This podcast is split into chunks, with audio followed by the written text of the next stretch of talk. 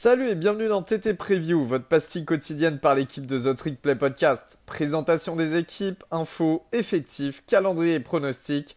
On peut le dire, we're back!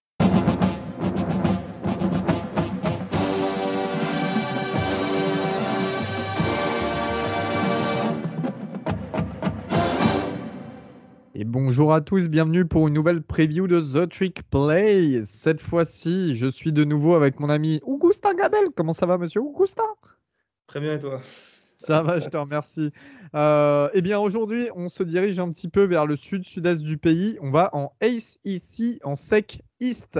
Et on va du côté de Knoxville, Tennessee, pour parler des Tennessee Volunteers. Alors, dans un premier temps, l'instant pub allez tous suivre euh, Vols France sur Twitter, donc qui tient le compte de Tennessee euh, euh, en français. Voilà, il donne toutes les infos à chaque fois. N'hésitez pas, c'est un bon pote à nous.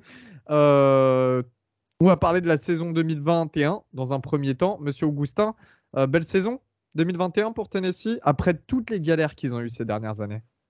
Je pense que justement, on parlera de ces galères après dans la question que tout le monde se pose. Mais ouais, belle saison pour Tennessee avec un staff qui était tout nouveau. Euh, Josh Oppel, le nouvel head coach qui arrivait en, en provenance de, UCF, qui a fait du très beau travail à UCF. Euh, ça sort une fiche de 7 victoires pour 6 défaites, dont un 4-4 en sec.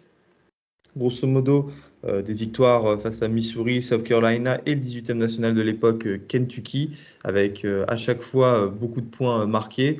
Bah, comme dans ces victoires que dans les défaites que je vais vous citer, des défaites face à Pitt, Alabama, Georgia, Florida et Ole Miss, donc autant vous dire que voilà, les adversaires, c'était pas n'importe qui non plus. Il euh, n'y a rien, il y a vraiment euh, pas de honte à perdre contre eux, surtout euh, quand on voit par là où ils sont passés ces dernières années. Vous savez, notamment avec, avec leur coach de l'époque, dont j'ai complètement oublié le nom, mais qui était dans le scandale, vous savez, des sacs, des liasses de billets dans les sacs McDo quand les recrues arrivaient, qui arrivaient pour faire des, visites. Tout cela, ça leur permet d'aller en bowl. Un bowl qui perdront à Nashville, Patron Knoxville, le Music City Bowl face à Purdue, 48 euh, à 45 en overtime. C'était un très très beau match. Vous m'avez déjà entendu euh, en parler dans la preview des Boilermakers. Bref, Tennessee, paradoxalement, a été une équipe fun l'an dernier. Et je pense que ça le sera encore en 2022, n'est-ce pas, Elio? Euh, bah, ça risque, ça risque parce que finalement on reste un petit peu sur les mêmes bases. Euh, donc il n'y a pas de changement principal au niveau du coaching. Hein. Il y a juste euh, Kelsey Pop qui, passe receveur coach. Je tenais à dire son nom parce que apparemment il est vraiment très bon. Il a bien réussi à développer certains joueurs l'année dernière et là il a un rôle encore plus important. Et on va voir que le post receveur va, va jouer énormément pour l'année qui arrive. Il y a le départ de 5 joueurs à la draft en revanche, plus quelques bien sûr undrafted free agents. Euh, et notamment dans les gros joueurs, on a Alontae Taylor, drafté au deuxième tour par les Saints, euh, le cornerback. Euh, Velus Jones, le receveur principal, et Kane Mays, le guard, qui était un gros élément sur la O-line, enfin le meilleur joueur de la O-line d'ailleurs. au niveau des commits cette année, eh bien, c'est le 18e, c'est la 18e meilleure classe de commit sur le composite. Euh, donc, ils ont 8 joueurs 4 étoiles, dont Addison Nichols, qui est le 6e intérieur au line du pays, et Taven Jackson, qui est le 13e meilleur quarterback. Plus, ils ont réussi à récupérer le, cornerback numéro 2 de Juco, le deuxième meilleur cornerback. Euh, voilà, c'est un recrutement qui se situe principalement dans le sud-est du pays, un, petit peu là où se, se, passe la ICC, bien évidemment. Et euh, surtout, ils ont beaucoup visé la Géorgie, ce que je trouve très intelligent de leur part, parce que souvent en Géorgie, on sait que c'est Georgia qui rafle le plus, de temps en temps un petit peu Alabama. Et derrière, il reste quand même des bons joueurs intéressants. Tennessee sans charge, donc très très bien. Il y a eu euh, des transferts assez intéressants dans les des deux côtés, Gus. Ouais, parce que évidemment, la classe de recrutement est plutôt bonne après euh, ces années compliquées. Il faut se rappeler que euh, Tennessee faisait des classes de recrutement top 10 2016, 2017, 2018, ça sortait des 5 étoiles euh, tous les ans. Là, sur le portail transfert, ils ont dû forcément aller chercher un petit peu plus de joueurs pour compléter leur effectif, qui mine de rien manquait de, joueurs sous bourse, hein, parce qu'il y a eu tous ces transferts, vous savez, notamment à Oklahoma, avec Vania Morris, avec Gray à North Carolina.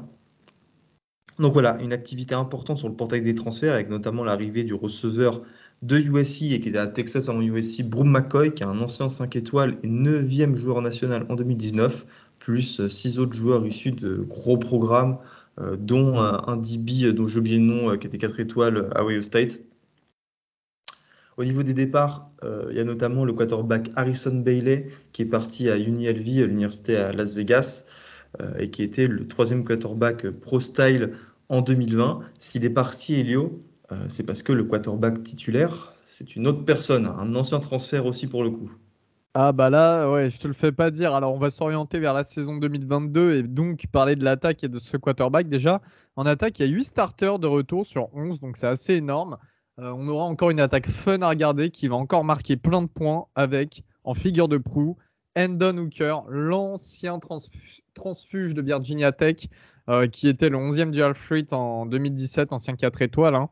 Cette année, il a lancé 3 enfin 2021, il a lancé 3 milliards, 31 touchdowns, 3 interceptions.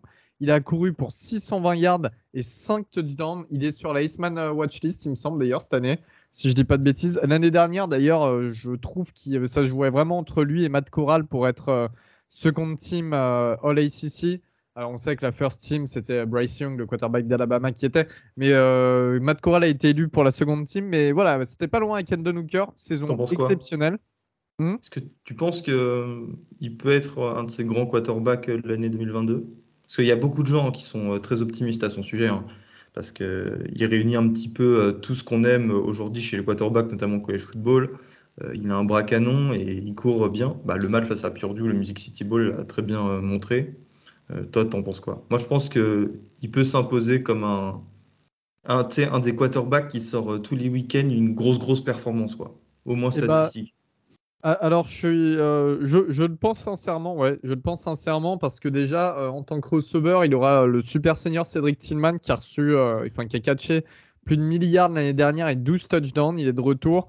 on sait qu'il y a les, Velus Jones et je ne sais plus comment il s'appelle l'autre receveur. Les receveurs numéro 2 et 3 sont partis, mais ils vont être bien remplacés par des joueurs qui ont eu aussi pas mal de, de temps de jeu. C'est Hyatt et Calloway.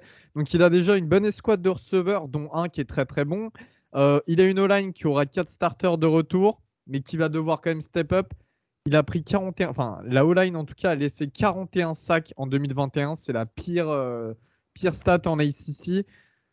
Sauf que ce, qu'on dit, enfin, ce qui était dit, et ce qui est intéressant aussi à voir, c'est que Hooker, malgré ça, en ayant une pression constante sur lui, le mec, il a quand même réussi à courir beaucoup de yards, il a quand même réussi à lancer 31 touchdowns et seulement, surtout sous pression, seulement 3 interceptions. Donc, voilà, avec des mecs qui, euh, qui ont de l'expérience. habitué à Virginia Tech. Bah, oui, exact. Oui, c'est vrai. Mais tu vois, du coup, avec des mecs qui ont de l'expérience sur la O-line, même s'ils n'ont pas été bons, ils ont il y a toujours une expérience supplémentaire avec une saison de plus. l'expérience collective, la fameuse expérience collective. C'est ça, voilà. Donc il y, a toutes les possibilités. Et puis il va pouvoir souffler aussi de temps en temps parce qu'il a, il a un bon euh, corps de, de, running back avec le junior Jabari Smalls qui a couru pour 800 yards et 9 touchdowns l'année dernière et qui a été aidé d'ailleurs par euh, Evans et Wright, hein, deux autres running backs qui étaient à milliard de 2 et 10 touchdowns. Donc voilà, je pense qu'il a toutes les, les, enfin, les capacités à, à, faire encore une meilleure saison presque. Et il a un très bon coach offensif. Tout est tourné autour de lui, ouais, exactement. Il a un très bon coach offensif. tout va pour être, euh, pour être ensemble, quoi. Après, encore une fois, Tennessee, le problème de l'année dernière se repose cette année et je pense que c'est la défense, Gus. Alors, une défense euh, en 4-3 euh, qui se, je pense qu'on peut caractériser euh, de la manière suivante. L'épicentre de cette défense sera les linebackers. Et la difficulté, je te laisserai en parler, Elio, sera la secondary. il y a notamment deux linebackers qui sont très bons. Jeremy Banks, qui est un ancien running back et qui a sorti 128 plaquages l'an dernier, 5,5 euh, sacs et 4 passes deflection. Euh, la stat de 128 plaquages, il faudra les vérifier, mais ça ne m'étonnerait pas qu'il soit dans le top 5 des meilleurs plaqueurs du pays. Hein. Parce que 128 en, chances, en, sec, c'est beaucoup. Aaron Bisley, 44 plaquages et 1,5 sacs. Donc voilà, je pense que cette défense va tourner autour de, ces deux joueurs. Mais comme je viens de le dire avant, euh, la secondary bah, va être affectée par le départ de deux leaders qui avaient même en plus déjà du mal l'an dernier, Elio. Ouais, tout à fait. Theo Jackson, le safety, et Alan Taylor, le cornerback, donc, qui ont été draftés cette année. Euh, l'équipe, déjà, l'année dernière. Attends, attends, attends, attends, Il a été drafté où déjà, Lonte Taylor? Chez les Atlanta Falcons. Bref. Euh... Non, non, non, non, répète, redis. Non, il a été drafté au deuxième tour chez les ah, Saints. Et d'ailleurs, au combien tour? Deuxième tour. Non mais tu vois, d'ailleurs, ça met bien en perspective euh, le fait que j'ai bien que j'ai bien ragé qu'on draft ce mec au deuxième tour parce que les stats là que je vais t'annoncer euh, mettent carrément en relief ma pensée. L'équipe euh, de Tennessee, la défense l'année dernière, encaissait en moyenne 273 yards dans les airs. On parle dans les airs par match. C'était la pire stat en ACC et la 122e nationale. Mais Alonte Taylor, c'est pas grave, cornerback, deuxième tour, bref chez les Saints. Euh, il y a eu beaucoup de blessures pour, euh, avant le Spring Camp, donc euh, peu de joueurs qui s'entraînent pendant le camp de printemps là, pour remplacer au post cornerback, donc c'est un petit peu difficile de se faire une idée. On sait juste que normalement, le, donc, le deuxième cornerback de Juco, D. Williams, devrait être le numéro 1 au poste cette année. Il va falloir qu'ils prennent le, le, rôle de leader, mais ils ont désespérément besoin de mecs qui step up ou je sais pas, ils ont besoin de, de mecs derrière euh, et puis euh, sur tout ce qui est sur la D-line aussi, il y a aussi la perte de Matthew Butler, pareil parti à la draft, qui était euh, le meilleur D-line. On a quand même un D-end senior qui est de retour, c'est Byron Young. Il a été auteur de 5,5 sacs plus une interception. Ce sera clairement le, leader de la, D-line, mais bon, ça s'annonce pas terrible quand même pour la défense de, de Tennessee cette année. on passe à la question? Ah ouais, évidemment, évidemment après des années de galère, Elio, des années de scandale, des années où les fans, euh, excellents fans, hein, je précise, c'est l'une des meilleures fanbases euh, du pays, euh, c'est des fans qui se déplacent très facilement. Leur stade, le Neyland Stadium, fait 100 000 places, il est quasiment toujours rempli. Donc, est-ce qu'après ces années de compliquées, une belle reconstruction du programme est-elle possible? Je vais commencer, je vais répondre par dire oui. La première année nous l'a montré. On était hyper pessimiste. Je m'en souviens avec Baptiste quand on avait noté euh, chaque move. Euh, bah, tu étais là aussi, Léo. On avait noté euh, chaque move de coach. on avait dû mettre un C ou un D pour Josh Apple parce qu'on comprenait pas trop, mais il nous l'a bien fermé. il, a, il est vraiment fait en train d'amener une identité à Tennessee. Donc ça, c'est mon premier point. Une équipe qui est très bien coachée et qu'on n'attendait pas. Mais surtout, le deuxième point, c'est le recrutement. Là, on voit et ça ne concerne pas l'année 2022, mais que sur la classe 2023, ils sont en train de faire une radia, une radia ouais, euh, notamment. Septième meilleure classe actuellement. Septième meilleure classe actuellement, mais ça va. Je pense qu'elle sera pas dans le top 10, mais euh, c'est déjà très très bien après tout ce qui s'est passé, avec notamment le quarterback euh, Nico Yamaleava. Alors qu'on soit clair, si Tennessee va aussi bien marcher euh, de ce côté-là, c'est parce que les boosters de Tennessee, donc les alumni qui ont beaucoup d'argent et qui financent un petit peu le programme et qui proposent des, deals, des, contrats aux joueurs qui viennent dans le programme, euh, sont très riches. Et euh, ce sont pas, c'est pas du tout le genre de la maison de, de, ne pas avoir la main facile sur les, sur les billets en fait. Et en témoigne le, le contrat qui aurait été offert à Nico Yamaleava un quarterback euh, top 10 2023 euh, pour qu'il commit à Knoxville. Donc voilà, moi, c'est les deux points qui me laissent penser que Tennessee a un avenir radieux. Et euh, je rajouterai aussi, évidemment, que maintenant, il y a la, fameuse limite des 25 joueurs sous scholarship à signer maximum, donc une limite maximale par an, qui a sauté. C'est-à-dire que le programme va pouvoir se reconstruire encore plus vite en allant sur le portail des transferts ou en réalisant des classes de, par exemple, plus de 30 recrues. Oui, tout à fait. Euh, je suis un peu de ton avis aussi, assez étonné euh, par, euh, par, ce que fait Tennessee. C'est quand, même, c'est assez exceptionnel.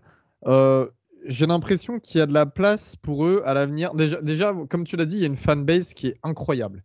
Voilà, tu as 200 000 places, c'est vraiment des die-hard fans à, euh, c'est vraiment des die fans à, Tennessee. Euh, c'est, enfin voilà, même sur les réseaux, tu les vois partout. Enfin, c'est assez incroyable. Donc il y a clairement quelque chose à construire. Pareil, j'étais un petit peu dubitatif sur l'arrivée d'Apple. Et en fait, tu te rends compte que c'est le genre de coach qui avait euh, moins de moyens dans un programme en dessous. Il est à UCF avant, Central Florida. Et une fois que tu lui donnes les moyens, le mec peut te faire un petit peu bah, des tours de magie. Et, et ça en fait, je pense qu'il est venu sans complexe. Ouais, c'est ça, c'est ça, ça fonctionne. Alors, on va le voir avec le calendrier cette année. Ça va être difficile de, sortir une grosse saison. Mais pour les prochaines années, si le recrutement continue comme ça, pourquoi pas Sachant qu'ils sont en SEC East. Et en SEC East, à part Georgia, c'est super ouvert, je trouve, tu vois. Bon, après, Encore en préciser, Sequest, tu peux avoir du ça, mal ça devrait changer avec euh, l'arrivée d'Oklahoma et, de Texas. hein. Ouais, évidemment, évidemment. Mais en tout cas, à, à l'heure actuelle où les choses sont figées, en SecWest, je comprends que c'est un petit peu plus compliqué à grandir. Mais la SecEast, il y a du potentiel, il y a de la place. On voit d'ailleurs avec ce qui se passe à South Carolina également. Et euh, j'ai envie que Tennessee soit sur, euh, soit sur cette vague. On va voir tout de suite le calendrier de la saison 2022, justement, avec un premier match euh, face à Ball State. Donc, euh, match tranquille. Ensuite, un déplacement à Pitt, à Pittsburgh, qui viennent de perdre leur quarterback, bien évidemment, Kenny Pickett, Jordan Addison, leur meilleur euh, receveur, etc., etc. Donc, un petit peu plus compliqué pour Pitt cette année, normalement.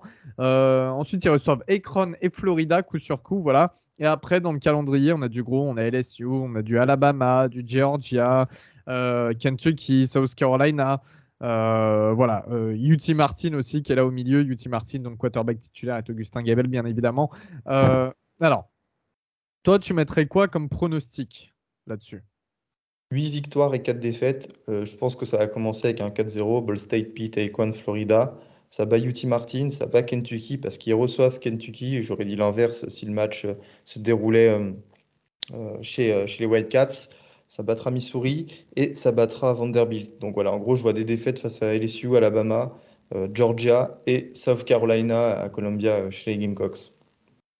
Euh, moi, je suis sur du 7-5, donc il y a bien évidemment un ball à la fin. Et il démarre avec 4-0. hein. Les quatre premiers matchs, Ball State, Pitt, Akron et même Florida. Euh, je, pense que c'est gagnable et je les vois bien démarrer à 4-0. Alors après, ça va se compliquer. Hein. Tu as une bye week, puis euh, déplacement LSU, toujours compliqué. Les Bama, Georgia, j'en parle pas. South Carolina, déplacement très compliqué.